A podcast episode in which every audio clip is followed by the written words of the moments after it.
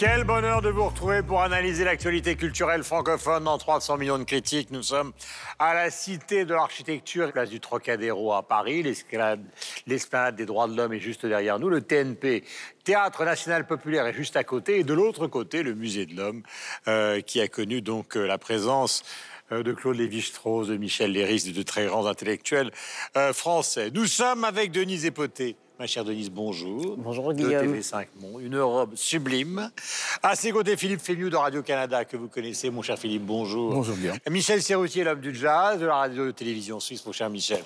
Hello Guillaume. Bonjour. Alain Gerlache, de la RTBF. Fidèle au poste est là. Et Laura Tenouji, de France Télévisions, avec évidemment le rapport de tous nos sujets avec les médias. Nous sommes ravis de démarrer cette émission. Pour une fois, un soupçon d'égotisme pour commencer donc les instantanés de la semaine. J'ai choisi une photo du Louvre pour une raison extrêmement simple. Le Louvre, 10 millions de visiteurs l'année dernière. C'est le record absolu et c'est le record mondial. Voilà donc pour cet instantané. Ma chère Laura. Moi, c'est cette photo euh, de El Ateneo qui a été nommée par le National Geographic plus belle librairie au monde. Elle se trouve à Buenos Aires. C'est un ancien théâtre construit en 1903. Il y a plus de 200 000 livres dans cette bibliothèque aujourd'hui. Wow. Si vous connaissez euh, Bruxelles, vous connaissez le Palais de Justice, une œuvre monumentale euh, de Joseph Poulart qui est en train de s'effondrer en chantier depuis des dizaines d'années. Il y a des arbres qui poussent sur le toit, euh, tout ça faute de, crédit, faute de crédit, des intérêts peut-être pour la justice. Et 50 artistes l'ont imaginé en 2083. On en voit une des représentations pour son 200e anniversaire et se mobiliser pour sa sauvegarde si c'est possible. Michel.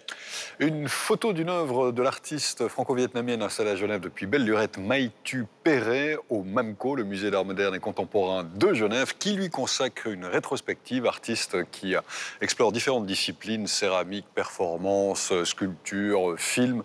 C'est une très belle rétrospective. Philippe. Une photo d'une conversation que j'ai eue tout récemment euh, avec euh, Tikenja Fakoli. Tikenja Fakoli me confiait qu'il prépare un album qu'il va lancer euh, au printemps. Et il est très interpellé par les questions environnementales ces temps-ci. Avec cet album-là, il va donc faire réfléchir les populations africaines à l'égard de la planète. Denise. Alors moi, c'est l'interprétation par l'Orchestre Philharmonique de Paris d'une des chansons qui, pour moi, est l'œuvre la plus importante du répertoire musical sénégalais, Tadjo Bonne, en présence de son compositeur qui est Ismaël Lo. L'orchestration et les chœurs dans cette salle à l'acoustique exceptionnelle le sont également. Et même quand on ne comprend pas le Wolof, qui est une des langues parlées au Sénégal, on est simplement transporté. Voici le sommaire après ces instantanés. François-Xavier Fauvel, éminent professeur, vient de diriger la publication d'un ouvrage historique intitulé L'Afrique ancienne de l'Acacus au Zimbabwe. Nous en débattrons. Son tube Jaja a fait danser le monde entier cet été. Son album sorti en novembre dernier est un énorme succès. Aya Nakamura est un des sujets du jour. La pièce Kanata du metteur en scène Robert Lepage a déclenché l'été dernier une violente polémique au Québec. La pièce est actuellement jouée en France. Nous reviendrons sur les raisons de la polémique. Instantané, invité et coup de cœur sont également au programme. 300 millions de critiques, c'est parti. Le premier sujet concerne l'Afrique ancienne. Il s'appelle François-Xavier Fauvel. Il a nouvellement été élu à la chaire d'histoire et d'archéologie des mondes africains au Collège de France. Nous avons réalisé, vous le savez, plusieurs émissions récemment et il vient de publier, ou plutôt de diriger la publication d'un ouvrage qui est intitulé L'Afrique ancienne de l'Acacus au Zimbabwe, 20 000 ans avant notre ère. C'est une somme, une véritable somme intellectuelle et de savoir qui, contre certaines idées euh, qui furent évoquées notamment par un ancien président français, selon lesquelles l'Afrique ne serait pas rentrée dans l'histoire, bien cet ouvrage euh, prouve le contraire. Il est utile. Et d'abord, que contient-il? Euh, Ma chère Denise, nous allons commencer par vous. Alors moi, je dirais que c'est un livre vérité, mais qui, contrairement à ce que prétendent les auteurs, ce n'est pas un livre grand public, hein. c'est un livre qui est fait pour les spécialistes. Il y a 30 ans avant, euh, un célèbre historien africain, un burkinabé en l'occurrence, Joseph Kizerbo, avait écrit L'histoire de l'Afrique noire d'hier et de demain, que je trouve tout aussi complet et qui a permis justement de battre en brèche cette phrase d'ancien président de la République française, Nicolas Sarkozy, qui avait dit que l'Afrique n'est pas entrée dans l'histoire et qui battait également en brèche cette assertion qui veut que l'Afrique est le continent de l'oralité. Ce n'est pas vrai, puisqu'on voit bien qu'il y a eu des écritures, qu'il y a eu des transhumances et des mouvements migratoires qui sont passés de, l'Afrique de l'Ouest à l'Afrique centrale, notamment avec les Peuls, qui partent des plaines du Fouta Djallon jusqu'au nord du Cameroun, mais également les Bantous, qui, sont, qui seraient descendus du Nil et qu'on retrouve jusqu'en Afrique du Sud. Mais il y a surtout cette ville historique et mythique, Tombouctou, dont on a entendu parler avec la destruction des manuscrits au moment de l'intervention euh, militaire française au nord du Mali, mais qui déjà, dès le XIIe siècle, était un centre universitaire. On dit d'ailleurs de Tombouctou que c'est la ville aux 333 saints. Déjà à l'époque pré-islamique, avant les grands empires du Mali, du Ghana, et aujourd'hui, euh, Tombouctou, euh, les, manuscrits de Tombouctou sont préservés d'ailleurs par l'UNESCO. Euh, vous disiez tout à l'heure que c'est un livre qui est plutôt un livre de spécialiste que d'un livre grand public. Mais est-ce que moi, par exemple, tous ceux qui nous regardent et tous ceux qui sont sur ce plateau, qui ne sont pas forcément très très, comment peut-on dire, qui connaissent assez mal finalement l'histoire ancienne de l'Afrique, est-ce qu'il peut nous être utile ou est-ce qu'il est un peu trop inabordable? Non, il peut être utile. Vous savez, il y a un écrivain euh, nigérian, Chinua Achebe, dans un livre célèbre, hein, euh, euh, Things Fall Apart, qui disait ceci Tant que les lions n'auront pas d'historien, l'histoire sera toujours, l'histoire de la chasse sera toujours à la gloire des chasseurs. Et donc, François-Xavier Fauvel poursuit cette phrase, mais déjà avant, comme je le disais tout à l'heure, il y a des historiens africains qui ont écrit sur l'histoire de l'Afrique ce n'est peut-être pas toujours accessible au grand public, et c'est ça le drame, parce qu'on a toujours voulu infantiliser l'Afrique en disant, comme disait Sarkozy, elle n'a pas d'histoire, c'est le continent de l'oralité, ce qui est archi faux, parce que euh, quand on voit euh, les, inscriptions, euh, ne serait-ce que dans les, dans les temples en Égypte, les hiéroglyphes, c'est de l'écriture. Quand on voit l'écriture Bamoun du Cameroun, c'est de l'écriture avec un alphabet. Donc, cette, on, a du mal à comprendre pourquoi l'Afrique a toujours été considérée comme un continent à part où rien n'existait, avant l'arrivée des colons, bien entendu. justement, justement ah l'absence d'histoire. Le colon, le voici, le colon, le belge. oui, nous avons colonisé aussi, mais l'absence d'histoire, l'absence de regard sur l'histoire, sur ce qui précède la colonisation, c'est une façon de la légitimer, de dire voilà, grâce à la colonisation, il y a eu une entrée dans la civilisation, dans l'histoire, dans l'œuvre créatrice. C'est évidemment tout à fait faux. Ce n'est pas un hasard s'il n'y a pas d'histoire. Et donc ce livre, évidemment assez scientifique, un peu ardu à certains moments quand même, quand on veut euh, s'y plonger, c'est une forme de réhabilitation de l'Afrique. C'est pour ça que aussi je livre vérité. Et aussi de la vérité, j'allais employer le mot également, et aussi de la vérité. Alors il est un peu inaccessible sans doute pour euh, le, grand public. comme tous les livres qui proviennent probablement de thèses universitaires de travaux mais, mais, un, mais je pense que c'est un devoir pour euh, tous ceux qui sont euh, des médiateurs, des, enseignants, des, journalistes, des influenceurs, hein, ils ont le rôle à jouer maintenant aussi, de s'y plonger et de s'en imprégner pour cesser d'accréditer euh, cette idée qu'en effet, avant la colonisation, l'Afrique était une espèce de, continent inconnu qui n'existait pas. No land, voilà, il n'y avait rien. exactement. Michel. Il faut effectivement que ce livre soit pour moi une sorte de, pierre fondatrice, on va dire ça comme ça. Effectivement, alors je vous avoue très franchement, j'ai pas les connaissances, j'ai pas non plus lu tout le livre, c'est pas possible, on n'a pas le temps de le faire, c'est un gros bouquin.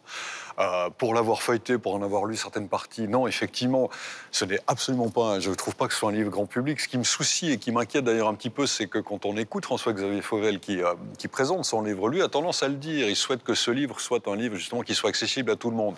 Je suis, je suis désolé, mais je ne suis pas certain que ce soit malheureusement le cas. Mais ce n'est pas très grave, parce que le but recherché effectivement de ce livre, c'est celui-là, c'est redonner ou, mettre plutôt au, jour à nouveau, enfin voilà, le, fait que l'Afrique a une histoire. Et si cette histoire n'était pas présente ou n'est pas connue ici en, en Occident, c'est pas parce qu'elle n'existait pas, c'est parce qu'effectivement, euh, elle, a poursuivi, enfin cette désinformation a poursuivi le dessin qui était nécessaire à la colonisation. On a déshumanisé l'Afrique, on lui a enlevé son histoire afin de pouvoir en faire le territoire qu'on a souhaité faire et pratiquer la colonisation, l'esclavage, le pillage des, ressources qui a, mené tout ça depuis depuis le début de la colonisation, certes.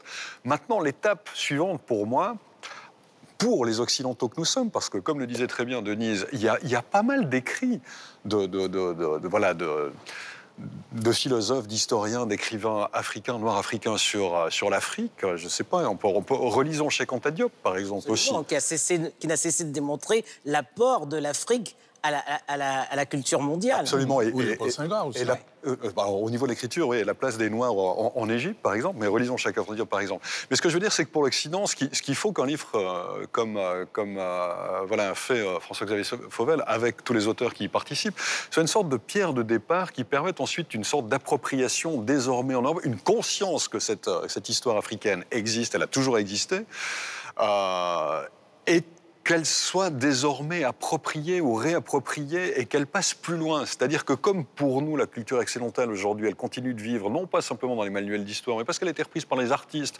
Moi, je sais pas, au niveau de la, enfin, que ce soit Goscinny avec Astérix ou Dan Brown avec ses romans sur, euh, sur le Vatican, il faut qu'ensuite ces faits historiques désormais établis, euh, voilà, remis au- euh, sur le devant de la scène, eh bien, puissent nourrir une création culturelle, une création artistique qui ensuite pourra nourrir, qui pourra ensuite innerver le, le- le- le- le- le discours global. C'est ce que disait François-Xavier Xavier Fauvel. Il disait qu'il faut que l'histoire de l'Afrique puisse revenir dans la conversation générale de l'histoire. Mais pour ça, il faut que ce soit repris par d'autres, je pense. C'est en effet un, un outil qui est vraiment intéressant pour euh, créer une adhésion auprès du grand public euh, à l'histoire noire. Et ça, c'est très difficile quand même de, de créer une adhésion, c'est-à-dire d'amener cette portion de l'histoire à un large public parce que l'histoire noire a été vidée de sa vérité au fil des siècles.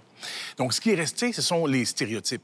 Dans ce livre-là, ce qu'on trouve aussi, c'est une façon de développer un sentiment euh, affectif à l'égard des, des bâtisseurs, des héros aussi. Euh, J'ouvre ici une parenthèse sur le fait que dans la dramaturgie qui voyage, la dramaturgie, la dramaturgie qui interpelle, on trouve rarement des, euh, des héros, des héroïnes noires. Oh, il y en a plein, il y en a eu plein. Chez nous, par exemple, euh, je, je- je reviens à la notion d'adhésion, de réussir à intéresser un large public. Chez nous, c'est très difficile d'intéresser euh, les gens à l'histoire noire. Pourtant, il y a des, grands, une héroïne, par exemple, comme Marie-Joseph euh, Angélique, qui a une histoire fabuleuse qui pourrait être portée euh, à l'écran. Euh, Olivier Lejeune aussi, Mathieu Dacosta, qui, ou même, si on pense, par exemple, à le Underground Railroad avec Harriet Tubman, qui a libéré des centaines d'esclaves des plantations pour les amener jusqu'au Bas-Canada, où à ce moment-là, il y avait, la liberté. Bien, ces histoires-là, bien, elles arrivent, hélas, trop peu euh, dans- à, un, à un large public. Alors, un, ouvrage comme ça, c'est ce que ça permet de faire. Ça permet juste d'ouvrir un peu, de se doter aussi d'un champ lexical sur euh, cette euh, portion de l'histoire.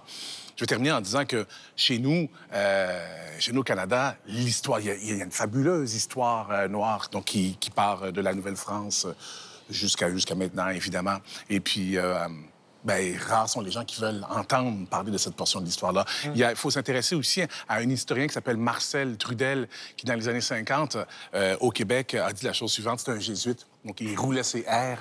Il a dit « Le clergé a été raciste. » Et puis, ça, ça, on le sait tous maintenant, mais il était un des premiers à le dire. Sa bibliothèque a été incendiée. Donc, euh, c'est juste pour évoquer la, la- la réticence de l'ordre établi chez nous de vouloir accepter qu'il y a une présence noire. Est-ce qu'il existe, Denise, en Afrique, justement, une volonté de reconstituer une, af- une histoire euh, qui, pour certains, est niée? Je voulais aussi poser la question, est-ce qu'on apprend cette histoire Ah ben, aux jeunes oui, Africains? Ah ben, cette histoire, elle est apprise justement dans les, dans, à, à l'école. Mais il y, a- y y beaucoup de manuscrits. Il y a de grands historiens africains. On, on citait tout à l'heure Cheikh Anta Diop, mais il y en a d'autres. Il y a Joseph mais il y en a d'autres aussi qui ont participé d'ailleurs Oui. à, l'écriture de, de, de- de ce, de, ce, de ce livre. Elle est, elle est enseignée, mais je mettrais ça aussi en parallèle avec aujourd'hui cette, euh, cette actualité, le retour des œuvres en Afrique. Qui aurait pu penser que ces œuvres-là, ce n'est pas de l'artisanat, c'est de l'art? Contrairement à ce qu'on a voulu faire croire en disant que c'était euh, des, des copies ou des, des pâles copies euh, euh, d'artistes ou d'artisans qui les, qui les créaient. Non, c'est de l'art. Quand on voit les, les masques du, du royaume Ifé ou même les tambours dans le, dans le royaume du Sénégal, c'est vraiment de l'art. On parle de Giacometti, mais Giacometti se sera inspiré des Dogons, de ces sculptures euh, filiformes, Dogon. Mais il y en a encore d'autres. On, parle des, des peintures represses. Moi, je n'ai rien contre la grotte de Lascaux ou de, de Chauvet, mais des peintures represses, il y en a aussi en Algérie qui datent du 6e et du 5e siècle. Pourquoi on n'en parle pas? Parce qu'il y a justement cette volonté de dénier à l'Afrique sa culture. On est d'accord. Voilà, tout le monde est d'accord. Vous n'avez pas dit un mot, ma chère Laura. C'est de ma faute Non. parce que je n'ai pas donné la parole. Non, non, non, non. Non, mais vous Parce avez bien fait quelque part. qu'il y avait écrit demain. Je me suis dit, finalement, je lui donne la parole demain. Non, mais vous avez bien fait parce que sur les réseaux sociaux, vu que c'est un succès ultra, ultra confidentiel, j'ai trouvé un tweet qui parle du livre et qui dit effectivement qu'il est indispensable et passionnant, mais on n'a pas encore réussi, même sur les réseaux sociaux, à intéresser euh, même les internautes les plus pointus. Donc il y a un vrai travail à faire pour la diffusion de cette histoire. Voilà, et Laura se chargera de le faire. L'auteur est un bon orateur. Hein? Les vidéos qu'on peut trouver sur euh, YouTube, ça peut être une initiation, par exemple, pour certaines personnes. Deuxième sujet, son tube, Jaja, a fait danser le monde entier. Merci, ma chère Denise, d'être venue nous voir. C'est un grand plaisir, comme d'habitude. Cet été, son album, sorti en novembre dernier, est un énorme succès. Donc, Aya Nakamura est un des phénomènes musicaux de l'année 2018 et d'ores et et d'ores et déjà acquis en 2019. On continuera à parler évidemment d'elle. On écoute Copine ou Jaja, figurez-vous, en Allemagne, en Roumanie, aux Pays-Bas. Qu'en est-il dans le reste de la francophonie Nous en débattrons après cet extrait justement du titre Copine. Tu veux la plus fraîche, moi. Est la plus bonne, bonne,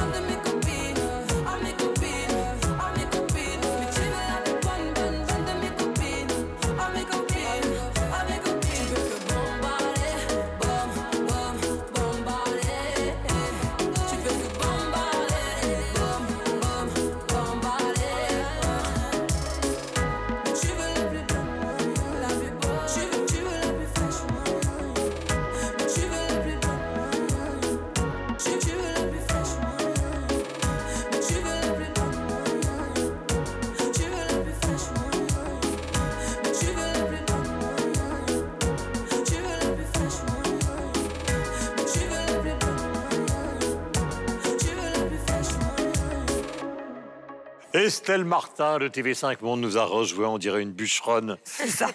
Je vous fais un peu de concurrence. C'est- c'est voilà. Merci, je me sens bien. C'est l'influence de Philippe. C'est ça. Aya Nakamura, racontez. La Rihanna française. Mhm. Voilà, cette jeune femme qui est d'origine malienne, qui vient donner sous bois, qui est en banlieue Ariana parisienne. Grande, voulez-vous dire. Euh, non, euh, non, on voulait parler de, non, non, de Rihanna. Rihanna, vous savez, la chanteuse Rihanna. Oui, bah, Ariana Grande est aussi une chanteuse. Ariane, euh, Ariana- oui, ce ne Ariana pas Grande, mêmes. Vous faites un mixte. Mais bon, bah, mais peut-être que Aka Nakamura, euh, Aya Nakamura, on va y arriver, pourrait faire un mix. Mais c'est vrai qu'on peut penser à Rihanna. Ah, Pourquoi? vous Parce qu'elle a. Nikos Aliagos. C'est ça. Faites attention, elle le prend très mal quand Oui, on euh, prononce son nom. Oui, parce que c'est vrai que la pauvre Aya Nakamura, cette jeune femme, donc a un succès fulgurant. On rappelle quand même plus de 287 millions de vues pour euh, Jaja, qui a, qui a fait danser toute l'Europe. hein, vous l'avez dit, les Pays-Bas, mais tout le monde et tout le monde euh, a dansé sur ce, cet art. C'est vrai qu'elle a, elle a un art de marier euh, des musiques euh, assez. Là, c'est un petit peu un rythme latino. Elle peut mettre des rythmes africains parce qu'elle est d'origine malienne, cette jeune femme. Euh, sa mère était est griotte et donc c'est pour ça qu'elle s'est, pourquoi pas euh, chanter. Elle, elle chante quand même bien et elle, et elle, elle réutilise des rythmes africains, ou des rythmes latinos et elle fait donc cette musique euh, qui plaît à tout le monde. Alors c'est très fleur bleue, c'est vrai qu'elle parle d'elle, Jaja c'est un, c'est un ex euh, indélicat, mais moi ce que je trouve remarquable, et je pense qu'on va tous en parler, c'est son vocabulaire. Elle invente, elle réinvente un langage, Euh, n'est-ce pas, en Kachana, euh, baby tu dettes ça? vous avez tout compris. hein Ben, moi, je ne comprends pas toujours tout parce que je suis trop, trop âgée. Donc, euh, parfois, il me faut un petit lexique. Mais elle est incroyable parce que Aya, elle sait réinventer une langue. Philippe, est-ce Mais- qu'au Québec, vous en avez entendu parler? Pas encore. Pas encore, bien qu'elle a des branchements, quelques centaines de milliers de branchements. Donc, il y a des jeunes qui écoutent euh, sa musique euh, chez nous. Elle n'est pas venue encore. Ce qu'elle fait de bien, euh, vous en parlez tantôt, Estelle, c'est ce champ lexical qu'elle a bâti. Euh, quand on regarde les, les rappeurs qui sont capables d'établir un dialogue fort avec leur public, c'est parce que justement, ils bâtissent une espèce de monde, un champ lexical. Chez nous, par exemple, on a un groupe qui s'appelle À la Claire Ensemble, ces temps-ci, qui est venu à quelques reprises ici. hein. je oui. pense que d'autres personnes en ont parlé sur le plateau. C'est ce qu'ils ont fait, eux autres. Ils ont bâti un monde, un univers, et puis euh, ça fortifie le lien avec, euh, avec euh, les fans. Les rappeurs américains font ça aussi. Il y en a un que vous allez voir bientôt ici, là. C'est, il s'appelle Fouki. Lui aussi, il a tout son champ lexical, zay, zay, tout ça. Peut-être que je vous en parlerai un peu plus tard. Mais tout ça pour dire que ça, c'est la clé de voûte. C'est une des clés de voûte, en tout cas, pour performer dans ce style musical-là. C'est aussi la faiblesse, parce que c'est, le fait de- de- d'établir comme ça un, un langage qui est nouveau peut parfois créer un clivage. Parce que si on ne comprend pas ce langage-là, ben, on ne peut pas apprécier la musique. C'est la raison pour laquelle je ne vais pas parier, moi, sur la montée et euh, le succès euh, de cette euh, chanteuse euh, chez nous euh, au Québec. Parce qu'en plus, euh, ben, elle devrait passer... euh, je pense pas qu'on planifie de l'envoyer. Mais on peut évoluer. Pardon? On peut évoluer. C'était peut-être ça maintenant et Ouais, chose ouais, il y a- après. il y, a un esthétisme aussi qui n'est pas très raffiné. L'esthétisme musical, c'est pas, c'est pas un truc qui est, qui est raffiné, c'est très artificiel. Mais elle parle aussi avec un langage un peu SMS qui peut parler à tous les jeunes euh, Ouais. de la planète. Les- vous savez, les vocodeurs et tout ça, là, c'est... euh, Ah, Michel. Bah, c'est- L'autotune.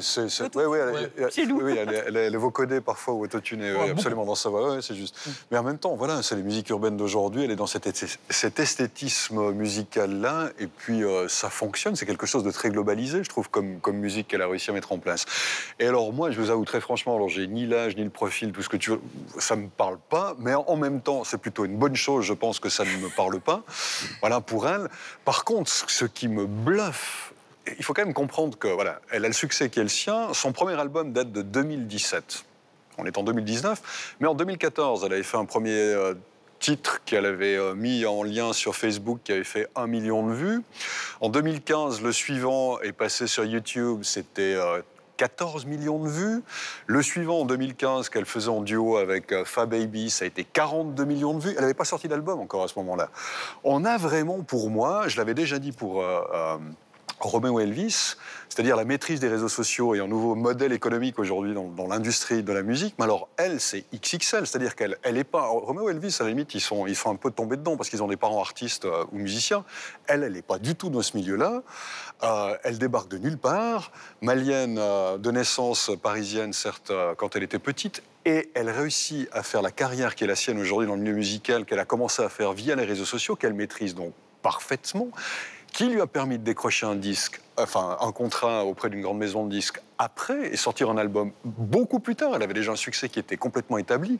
Moi, je trouve que effectivement la façon, La performance. la, la façon dont elle a géré sa carrière aujourd'hui, c'est juste un modèle du genre en, en- en matière de la nouvelle économie musicale. Quoi. C'est peu Ouais. Non, non, mais je, je suis d'accord, elle l'a très bien géré, mais elle l'a pas mieux géré que quelqu'un d'autre qui est de sa- la même génération. C'est une question de génération. Nous, on se dit, ah, elle, elle gère les réseaux sociaux de manière incroyable. Non, c'est juste une fille de sa Non, génération. Pas, la gé- base, non, pas gérer les, pas gérer les, les réseaux sociaux. C'est-à-dire qu'elle a eu du. enfin, elle, a re- elle était connue, elle avait du succès, elle était reconnue musicalement alors qu'elle n'avait même pas sorti un disque. Oui, mais elle, elle a posté ses chansons comme le font de nombreux jeunes. Seulement, elle a plus de talent que d'autres, peut-être.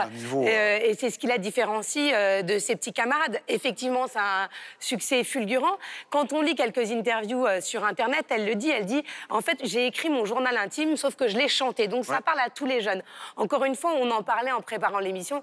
Tu l'écoutes, euh, Aya Nakamura Non, c'est plus mes enfants. Moi, je sais que c'est en prenant mon téléphone que j'ai découvert que l'album avait déjà été téléchargé par mon fils de 9 ans. Donc, ça commence assez jeune. Parce qu'il a le droit de télécharger des trucs et, tout et seul en 9 ans. primaire, Ah, et en- bravo. ah oui, il a le droit. Il a- tout ce qui est musique, il a le droit.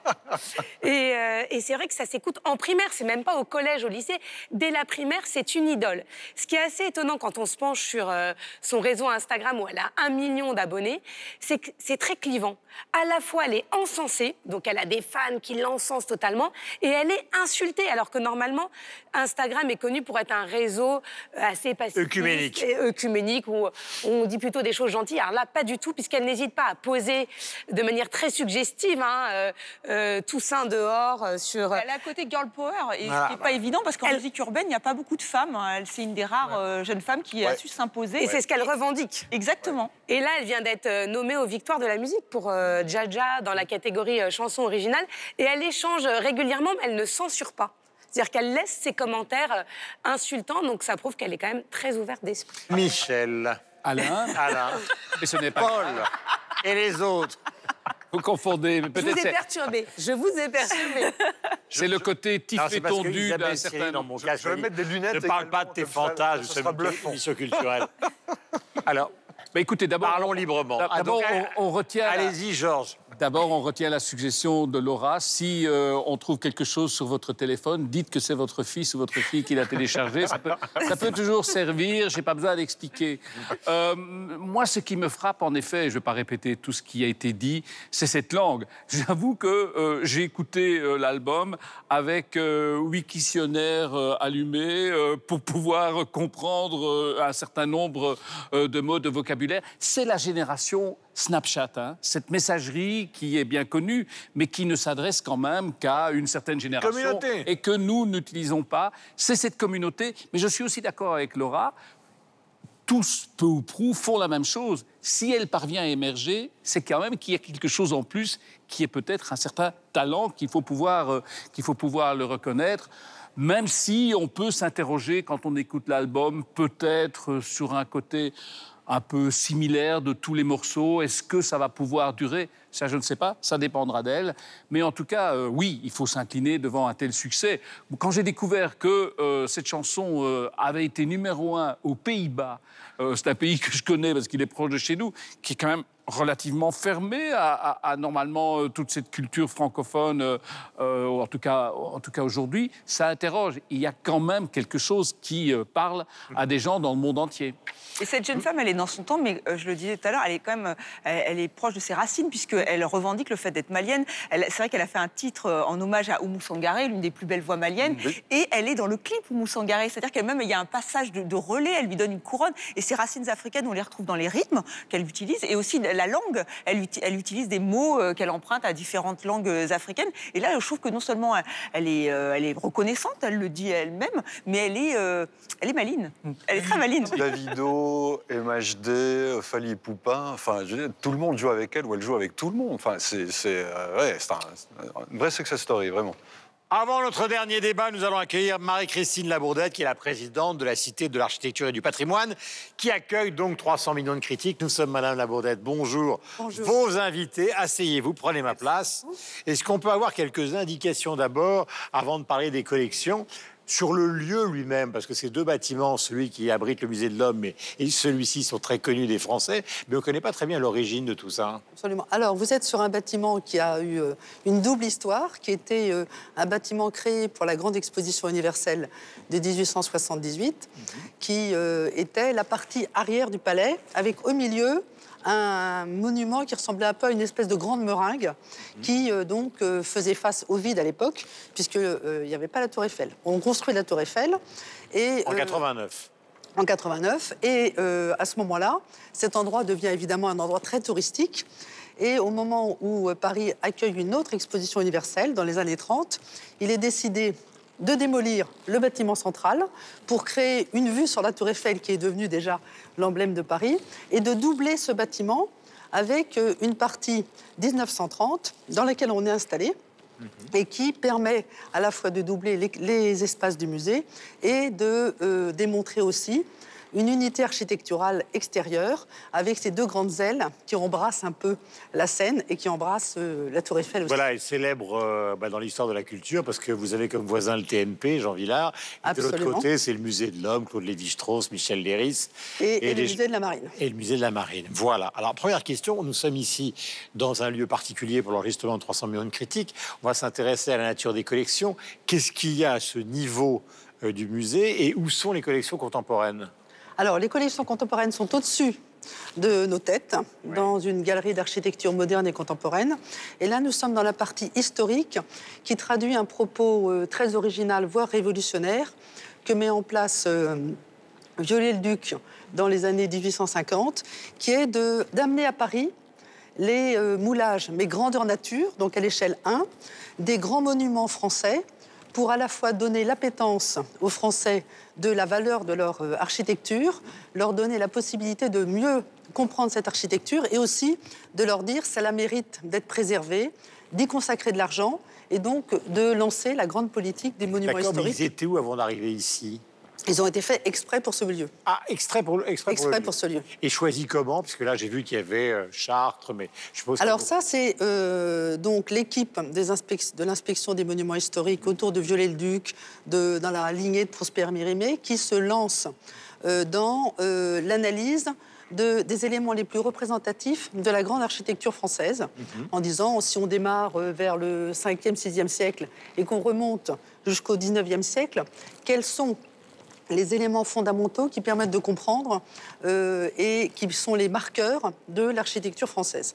Et donc, dans ces marqueurs, vous avez Moissac, Vézelay, euh, la Bourgogne romane, euh, les, voilà, les grandes architectures gothiques. Et donc, ce parcours fait que, ici, au Palais de Chaillot, en face de la Tour Eiffel, en moins de, on va dire, 45 minutes, vous pouvez faire un tour de France avec une empreinte carbone égale à zéro, qui vous permet de connaître là, euh, les grandes références de l'architecture euh, euh, française. Madame Labrèche, je suppose qu'en dehors des journalistes que nous sommes et, et des visiteurs classiques, il doit y avoir beaucoup d'étudiants en architecture qui viennent travailler ici, non? Énormément d'étudiants en architecture qui viennent à la fois faire des dessins, s'inspirer des, des modèles, des idées, et comprendre aussi les audaces techniques qu'on peut représenter. euh, Les arches, par exemple. Absolument, la, la poussée d'ogive, la transformation du passage de l'art roman à l'art gothique. On dit toujours euh, le moment où on arrive à créer la croisée d'ogive, eh ben, c'est quand même une invention absolument géniale. Et donc on a aussi des euh, maquettes qui permettent à des publics jeunes de comprendre comment on fait pour, si on a par exemple, on a la clé de voûte, tout s'effondre et que donc comment il faut arriver à construire des architectures et comment arriver à les mettre en place. Donc on est un musée à la fois très grand public et un musée aussi qui euh, peut être destiné et peut passionner les professionnels et tous ceux qui s'intéressent à Et l'architecture. les expositions, alors comment organisez-vous les expositions et notamment celle qui a lieu en ce moment? Alors on a En plusieurs... dehors des, des collections, évidemment, qui sont Bien sûr, on a plusieurs expositions, euh, toujours, qui euh, permettent de traduire euh, cette volonté d'être le grand musée national de l'architecture, qui est notre vocation. Donc un grand musée national, c'est à la fois un musée qui raconte des histoires. Donc là, par exemple, au bout de la galerie, il y a une exposition sur le crack des chevaliers. Ce très beau euh, euh, château en Syrie qui a été construit par les croisés, qui a été repris par les Mamelouks, qui a été, euh, qui fait partie du fantasme, je dirais, de presque tous les petits garçons sur ce que c'est qu'un vrai château fort, parce que là, c'est un château fort absolument impressionnant. Et on a en même temps une exposition plus sociologique et plus savante sur l'art du chantier, par exemple. Comment a-t-on construit et démoli dans euh, nos sociétés entre le 16e et le 21e siècle. Quelles sont les questions de technique Comment fonctionne euh, le chantier? Quels sont les aspects de société? Donc on a tout ça. Et on a aussi euh, des éléments très contemporains avec des petites expositions qui mettent en dialogue et en échange des architectes contemporains sur des questions d'aujourd'hui, puisque un musée aujourd'hui est un lieu vivant qui à la fois permet de comprendre le passé, mais aussi de pouvoir mieux interroger l'avenir en posant les questions d'aujourd'hui. Et puis vous avez un vrai périmètre culturel parce que vous avez donc les deux bâtiments dont on vient de parler. Vous avez plus bas le musée d'art moderne, le palais de Tokyo. Absolument. Enfin, tout ça crée un, un environnement euh, qui est quand même très favorable justement à la culture, aux visites. Et puis donc cette esplanade magnifique euh, qui permet à beaucoup de gens de venir. Question 5, 4, 3, ma chère Estelle. Vous-même, vous êtes passionné d'architecture, vous avez choisi euh, de, de relever cette mission pour ça. Oui, je suis passionnée d'architecture. J'ai eu la chance euh, d'être euh, aussi, avant d'être à ce poste, euh, pendant dix ans directrice des musées de France. Ce qui m'a permis de découvrir à la fois l'immense richesse et les qualités de notre architecture, à la fois ancienne et contemporaine. Et j'ai eu la chance aussi de pouvoir travailler sur le projet du Louvre à Abu Dhabi. Ah oui. euh, qui fait que donc effectivement la passion de l'architecture, de la transmission aussi est très importante. Et euh, je pense que euh, on peut, on se rend compte quand on est dans l'architecture et dans cette hospice, cette euh, manière de parler de cet art. C'est un art qui est global, puisqu'on peut peut-être se passer, et encore, on ne vous le conseille à personne, de livres, de peintures, etc. Mais se passer d'architecture et de bâtiments, c'est impossible puisqu'on vit dedans. Et je pense que cet art complètement intrinsèque et lié à la personnalité humaine est une des grandes richesses. Et donc de montrer la manière dont, à travers les siècles, l'imagination et l'intelligence des hommes ont pu créer la beauté avec l'usage est quelque chose d'extraordinaire. Madame Labordette, merci d'être venue donc sur l'antenne de 300 millions de critiques pour parler de cet endroit magnifique, donc cité du patrimoine et d'abord de l'architecture.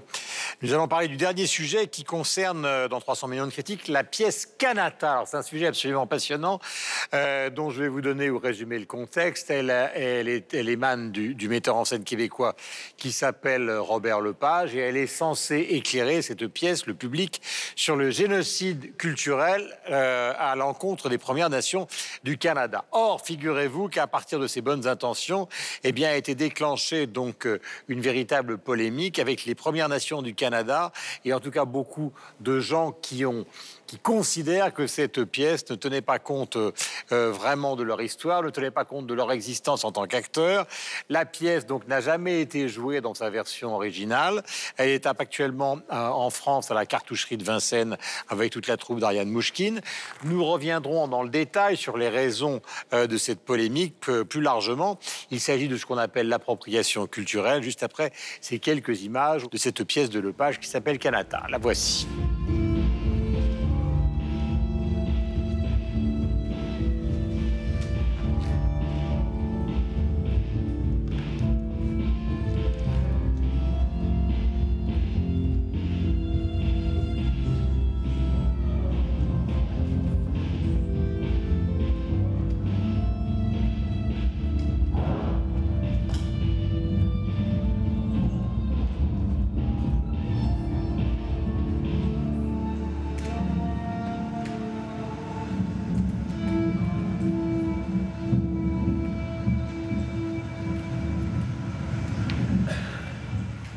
Cher Philippe Fénu, est-ce que vous pouvez nous raconter, donc euh, inutile de présenter ici à TV5 Monde la carrière de Robert Lepage, mais la polémique qui tourne justement autour de cette dernière production qu'on retrouve à la cartoucherie de Vincennes? Ben oui, c'est euh, le Théâtre du Soleil et euh, Robert Lepage qui ont imaginé une pièce pour parler des relations, du moins un pan des relations entre les Blancs et les Autochtones euh, au Canada. Or, dans la première mouture de cette euh, pièce-là, ben, sur scène, euh, on retrouvait aucun Autochtone. Donc, il y a eu euh, controverse instantanée avec beaucoup de vigueur aussi. faut comprendre... qui a un contexte, hein, qui a toute une conjoncture qui a fait en sorte que euh, plusieurs personnes ont crié puis ont dit non, ça, ça peut pas se passer comme ça. Donc, on a décidé à ce moment-là, les médias ont décidé de parler euh, d'une crise d'appropriation euh, culturelle. Ce qu'il faut comprendre, c'est que depuis quelques années, ben, au Canada, il y a eu des femmes autochtones disparues, plus de euh, 1000 femmes autochtones. On a parlé de cette réalité-là au cours des dernières années. Donc, ces femmes euh, ont été disparues depuis quoi, les trois dernières décennies au pays. Or, on n'a jamais voulu en parler ou même faire euh, des enquêtes. Maintenant, on a libéré la parole depuis euh, deux, trois ans maintenant. Il y a eu aussi une commission d'enquête. On a parlé depuis 2015 maintenant d'un génocide culturel. Donc, les institutions au Canada ont provoqué un génocide culturel pour les Autochtones. Puis je termine en disant que la population autochtone au Canada est de 5 Or, dans les institutions culturelles, on ne peut pas compter sur euh, mes doigts. De Mais la- le souhait, c'était que les acteurs autochtones puissent jouer sur, dans, à l'intérieur de la pièce de Lepage. Ultimement, c'est ce que les Autochtones ont dit. On dit, vous ne pouvez pas parler de nous sans nous. Voilà. Euh, est-ce que c'est un point de vue que vous comprenez ou est-ce que vous sortez de cette logique en vous disant, au fond, l'histoire de l'art, c'est l'histoire de la liberté et si on commence à lui donner un contenu sociologique, voire réel à chaque fois, on n'en sortira jamais. Michel C'est une question extrêmement délicate. J'avoue que ça, j'y pense depuis un certain temps pour préparer cette émission. Euh, je ne suis pas du tout certain d'avoir la réponse.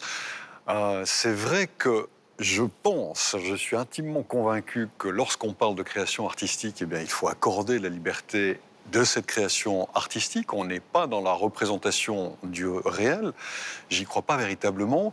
Je suis aussi quelque peu interloqué quant au terme d'après. Je me questionne, je le comprends en même temps, parce que je comprends les difficultés qui ont été de pair avec les minorités qui ont été oppressées, mais en même temps, l'appropriation culturelle, quand on parle de théorie, de ce que ça signifie exactement, c'est effectivement quand un Là, groupe ça va. Ce, qui, est intéressant, cette polémique, qui va au-delà de la polémique, c'est que c'est pas simplement le débat qu'on a en France. Pourquoi n'y a-t-il pas, par exemple, suffisamment de rôles pour les acteurs noirs, ou alors qu'on leur fait toujours jouer des rôles particuliers, soit de flics, soit de délinquants? Là, le problème, c'est qu'au fond, on déniait à, un- à un metteur en scène blanc le Oui. fait de s'intéresser à ce sujet, à ce sujet-là. C'est quand même, quand, ce qui, ce qui va quand même beaucoup plus loin. Mais je pense qu'il y a deux sensibilités. La sensibilité européenne n'est pas la même que celle de, de- de l'Amérique du Nord. Si- Je ne sais pas si j'aurai le temps de tout développer, mais j'ai quand même essayé. Mais pour en revenir quand même au, au- au départ, afin qu'on comprenne bien, l'appropriation culturelle, ce que ça veut dire, ou sa, sa définition, c'est quand même le fait qu'un groupe plutôt dominant s'approprie l'expression culturelle euh, et en fasse commerce de, voilà, de quelque bah chose qui a été créé par, de- par un groupe dominé. On va pas déchirer le modèle d'Avignon, parce qu'il y a des masques africains. Et aussi, et la, deuxi- la deuxième chose, c'est-à-dire que ça c'est la première, et la deuxième chose, eh bien, il faut aussi qu'il y ait ce qu'on appelle une sorte de microagression ou d'agression avérée, c'est-à-dire qu'il y a une dévaluation, il y a du racisme par le groupe dominant à l'endroit du groupe dominé. Alors ça, jusque-là, moi je suis entièrement d'accord. Maintenant, là, quand on prend l'exemple de Robert Lepage, pour avoir vu le spectacle, moi je vois pas ni d'agression, je vois pas de, enfin je vois pas. je- mais ça, c'est la deuxième version, là. Alors, je- C'est la version La que- première, on n'avait pas vu la première. mais la personne n'a vu la Il première. faut rappeler qu'il y a eu une discussion justement que même Ariane Mouchkine, donc, euh, euh, qui, est donc, euh, qui, qui dirige le Théâtre du Soleil et qui a accepté pour la première fois de, de confier sa troupe à, à un metteur en scène étranger, Mmh. donc euh, le, le Canadien Robert Lepage. Il y a eu une telle polémique qu'ils sont allés au Canada. Ça, il faut Oui. le rappeler. Et qu'il y a eu une discussion pendant cinq heures avec des représentants euh, autochtones na- natifs et que ça s'est très mal passé d'ailleurs. Mais, mais après, on se dit, enfin, on y reviendra, mais il y a eu des, enfin, il y a quand même une discussion. Donc c'est la deuxième version. Je, vais vous donner mon point de vue, puis voilà. Je, pense qu'effectivement, aujourd'hui, il y a une discussion euh, qui, mélange des gens par rapport à l'appropriation culturelle, c'est-à-dire qu'il y a eu des souffrances, alors absolument avérées, il y a eu dénigrement, il y a eu euh, oppression, ça, c'est une évidence. Mais qu'aujourd'hui, il y a euh, ces, populations qui ont été euh, blessées, que ce soit en Amérique du Nord ou ailleurs d'ailleurs, eh bien, je ne suis pas certain qu'elles utilisent le, le- le meilleur euh, vecteur pour essayer de se réapproprier quelque chose dont ils ont été dépossédés, et notamment de brider la création artistique en demandant une représentation à l'intérieur de, cette représent- de- de- de- la création artistique.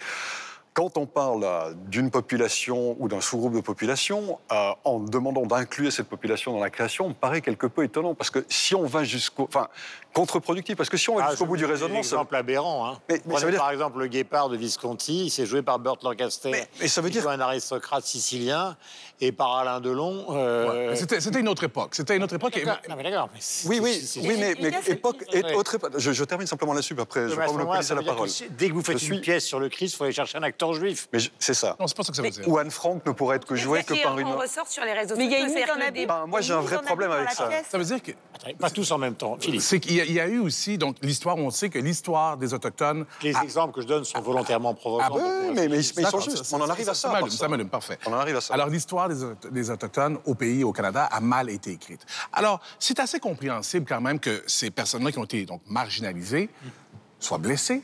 Oui. Et veulent dire maintenant, alors qu'on entre dans une nouvelle ère pour écrire l'histoire, c'est-à-dire l'ère numérique, alors que certains Autochtones disent, les leaders disent, non, non, non. À partir de maintenant, quand on va écrire l'histoire, quand on va exister dans l'espace médiatique, on va être là. On va pouvoir superviser, on va pouvoir échanger, on va être en dialogue. Moi, je trouve ça assez compréhensible. Mais Oui, pas il y a- dans la il y a une création vraie- Il y a une vraie colère. Alors, Mais ah, moi, si. je- Oui, ouais, attends, je attends, voudrais pas? retomber sur ce que vous dites Oui. parce qu'il y a une mise en, abîme et je pense que ça, c'est revenu dans la seconde version. Euh, le personnage principal, donc Miranda, est une peintre euh, européenne, française pour le coup, et c'est elle qui décide de, de représenter euh, les, les natifs, enfin, des, des natifs, des autochtones qui ont été tués. Et on lui reproche. C'est-à-dire que la mise en abîme, Robert Lepage l'a fait, et à un moment, cette jeune femme, Miranda, dit alors, euh, pour être, euh, il faut que je sois noire pour parler des noirs, il faut que je sois Juif juive pour pour parler parler des juifs. Et c'est la question, vous avez raison quand vous dites ça Du cercle, en fait. Du cercle. Mais, pour le problème dans, dans cette polémique, c'est qu'il y, a deux- il y, a, il y a- il y a deux questions. Il y a ça, effectivement, et après, il y a l'autre problème où on sent cette vraie souffrance euh, des, des- des autochtones qui disent euh, Vous ne nous avez jamais parlé de nous, vous avez mal parlé de nous, et maintenant, vous décidez de parler de nous, vous nous montrez un côté assez sombre, puisque c'est vraiment euh, comment les, les autochtones ont été parqués dans des réserves, comment on leur a arraché leur enfant, euh, pourquoi ils, ont, ils sont devenus comment dire, dépendants à l'alcool, pourquoi, pourquoi certaines sont devenues prostituées. Donc quand même une histoire assez, euh, assez dure, assez sombre, assez violente. Et c'est, on sent qu'il y a une vraie souffrance euh, maintenant aujourd'hui des autochtones de dire attendez, euh, non seulement vous racontez notre histoire, vous n'êtes pas autochtone et en plus c'est une histoire Mais douloureuse. c'est une Mais- Alain, On, en revient un peu, on en revient un peu au, premier, au premier sujet de, de cette émission sur l'histoire de l'Afrique, et on sent bien qu'il y a une revendication qui est euh, propre euh, à la situation que le Canada. revendication ou censure? Mais non, il y a une revendication de la part de ce qu'on appelle au Canada les Premières Nations d'avoir une reconnaissance, une existence de leur culture, de leur histoire, etc., y compris dans, cette pièce. Mais il y a quand même une frontière et on sent bien que ce qui perturbe euh, ce débat, c'est euh, une espèce de nouvelle radicalité euh, identitaire qui est un peu à l'œuvre, qui est à l'œuvre un, peu partout, y compris dans, le monde culturel. Je lisais encore hier soir en, en préparant cette émission et un peu par hasard un article dans un journal, dans un journal britannique qui euh, donnait la parole à une militante gay qui estime que les rôles de gays dans les films doivent être joués par des gays. Et donc, par exemple, le film Milk, avec euh, euh, l'histoire de Harvey Milk et Sean Penn, dont on sait qu'il n'est pas, a priori en tout cas, gay, eh bien, ça ne va pas. Le rôle devrait être joué par un Mais gay. ça, c'est évidemment inadmissible. La frontière, elle est là. Qu'il y ait une revendication de visibilité, d'existence, de reconnaissance, de réhabilitation, on a employé le mot tout à l'heure, de la part de certaines communautés, c'est évident, mais cette espèce de nouvelle règle absolue, sectaire, ultra-radicale, qui dit Mais- un rôle juif, gay, handicapé, arabe, doit être joué par une personne de cette, entre guillemets, communauté, ça c'est sans doute trop Mais loin. chez les communautés autochtones euh, au Canada, c'est pas ce que les gens Mais non, bien c'est pas ce sûr. les- Mais c'est parce qu'on voit bien que c'est à y a est-ce qu'ils ont vécu. Est-ce qu'au départ, le fait que cette pièce n'ait pas été jouée dans sa première version, ça a été perçu en réponse aux, aux protestations justement des gens? Est-ce que ça a été, qu'il n'était pas très très nombreux, est-ce que ça a été perçu comme de la censure ou pas? Certains ont dit que c'était une censure, ouais, certains euh, ont dit ça. D'autres ont dit on veut juste dialoguer. Donc vous vous intéressez à notre histoire, on veut en parler avec vous. Et c'est ce que ça a fait finalement. Puis ce que ça a fait aussi ultimement, c'est que ça a développé une empathie de chez euh, les décideurs en milieu culturel qui, eux, ont jamais eu le vent dans le nez. Hein? Donc, ils ont toujours eu le vent dans le dos. Et c'est peut-être la raison pour laquelle aussi ils ont manqué de sensibilité à l'égard euh, de cette euh, portion de la population marginalisée. Laura Lorsqu'on regarde euh, les réseaux sociaux, effectivement, la polémique, elle enfle à partir de cet été. Il y a même des financiers qui se sont retirés du projet hein, par rapport à la première version qui s'appelait que Canata, puisque maintenant la deuxième version s'appelle Canata, la controverse. Et il y, a, il y a deux flots de tweets. Il y a les premiers, effectivement, où on débat de cette polémique sans avoir vu la pièce. Donc il y a les autochtones, mais il y a les associations et ceux qui défendent les autochtones.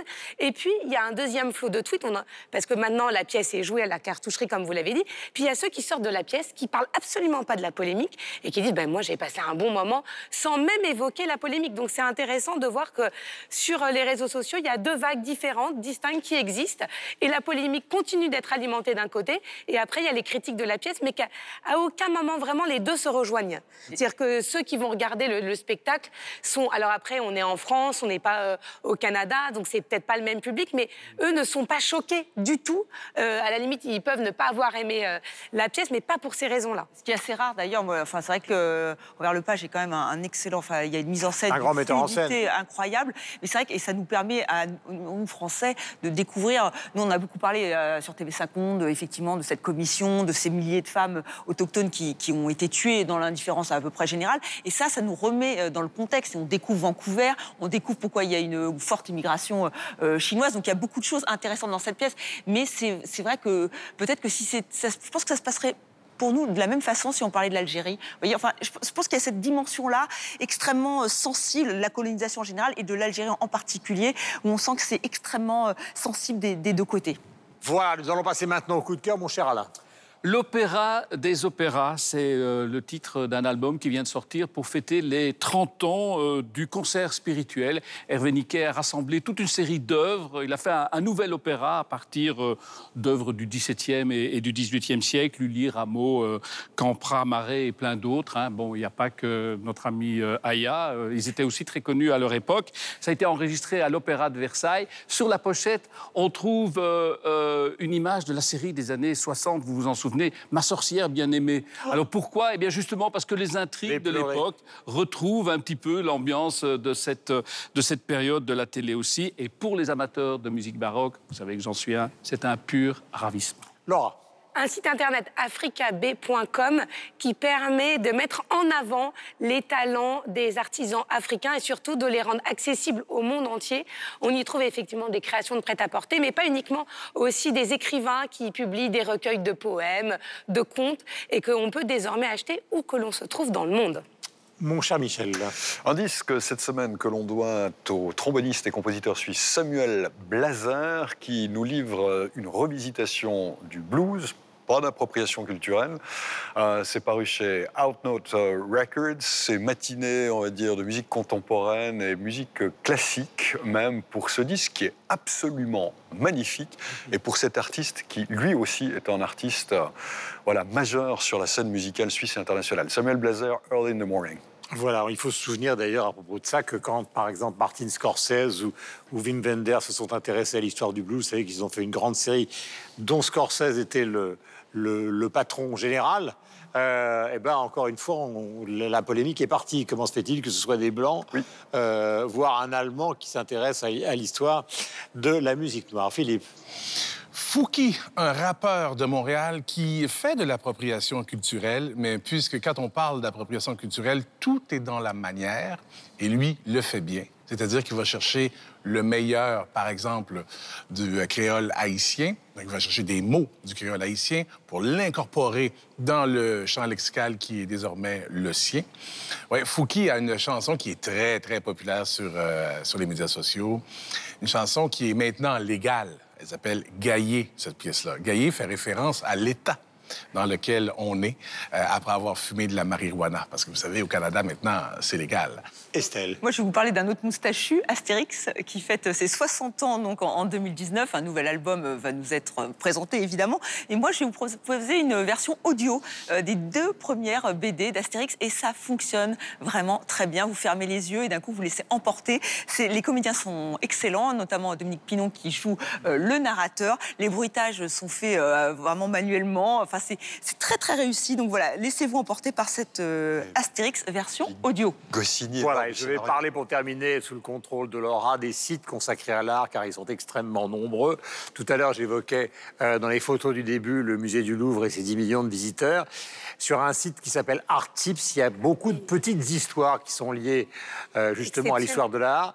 Et la dernière euh, qui est sortie donc euh, est assez passionnante. Elle raconte comment on a, on a euh, éva- et évacué le radeau de la Méduse du Louvre quand les Allemands sont arrivés à Paris, puisqu'ils avaient très peur évidemment que la collection du Louvre. Soit détruite, sauf que le radeau fait 4 mètres sur 7 et que donc il a fallu, il n'avait pas de camion assez grand pour l'évacuer avant que les Allemands n'arrivent. Donc ils ont trouvé un camion qui transportait les décors à la Comédie Française et ils, ont, ils sont partis avec le radeau de la Méduse pour le planquer au château de Chambord. Sauf que en chemin, le camion était tellement haut qu'ils ont tapé des fils télégraphiques, donc ils ont été obligés de se cacher dans le château de Versailles, aux environs de Versailles, avant finalement euh, d'évacuer ce tableau archi célèbre qui est dans la grande galerie euh, du Louvre, donc pour échapper à toute forme de réquisition, voire même de vol. Vous connaissez par exemple le film de George Clooney ou avec George Clooney qui s'appelle Monument Man. Voilà donc pour ces coups de cœur, voilà pour 300 millions de critiques. Nous sommes à la Cité de l'Architecture et du Patrimoine. Nous sommes ravis de travailler pour vous et on se retrouve la semaine prochaine.